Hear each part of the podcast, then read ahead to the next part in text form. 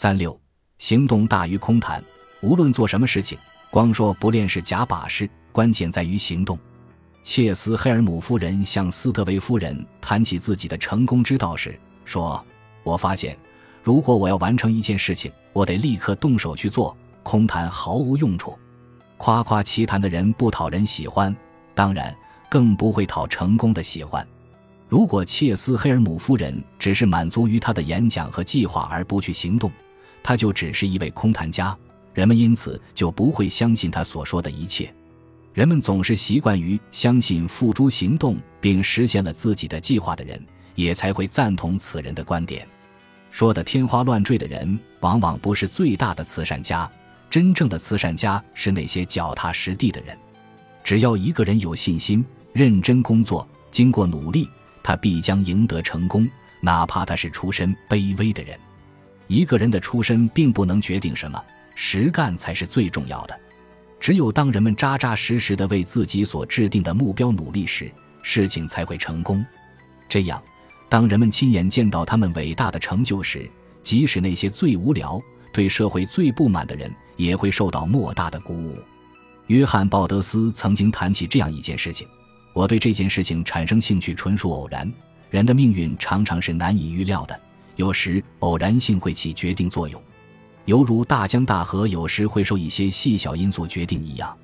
一个闪念往往能改变人的命运，这似乎有些神奇，但生活中确实如此。我对孤儿学校的兴趣是来自一张图片。我曾在福斯海滨的一个古老、偏僻和破旧的自治市——托马斯·凯尔姆先生的故乡看见了它。几年前，我前往那儿。当我走进一家小客栈坐下来休息时，我看到墙上挂着许多图片。图片上面一些身着盛装的漂亮牧羊姑娘手执牧羊用的弯柄杖，与海员们在一起嬉戏。但是引起我浓厚兴趣的是挂在壁炉架的正上方一幅关于修鞋匠的房子的画。画中戴眼镜的修鞋匠正忙着修补一只破鞋子，这只鞋子被用力地夹在两膝之间。修鞋匠的前额很宽，嘴唇也很厚，坚毅而又慈祥地望着他身边许多衣衫褴褛的小孩。这些孩子则好奇地望着这位修鞋匠。不知是修鞋匠慈祥的目光感动了我，还是可怜的孩子们在召唤我。我不自主地走了过去。只见图画下方写着：“约翰·鲍德斯，普斯茅斯的一位修鞋匠。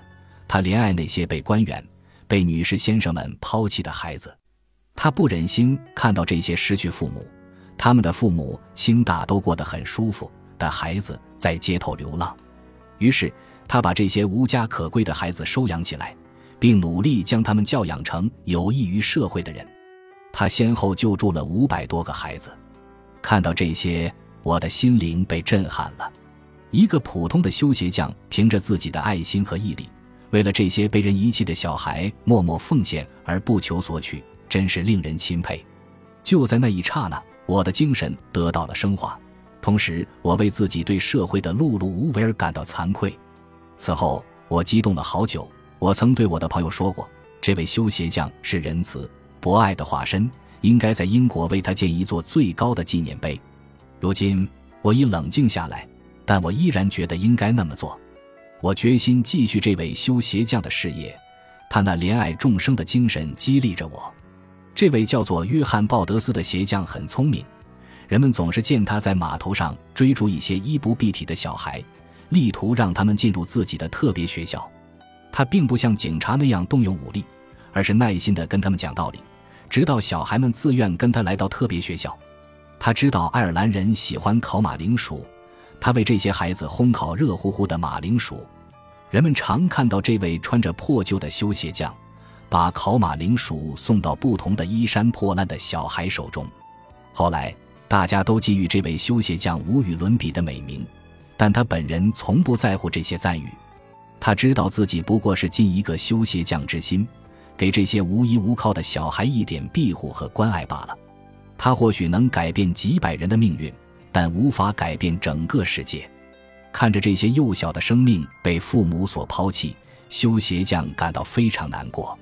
也许有一天，主会对他说：“你帮了我很大的忙啊！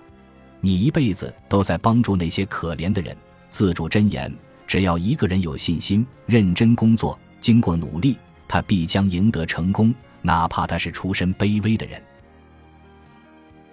本集播放完毕，感谢您的收听，喜欢请订阅加关注，主页有更多精彩内容。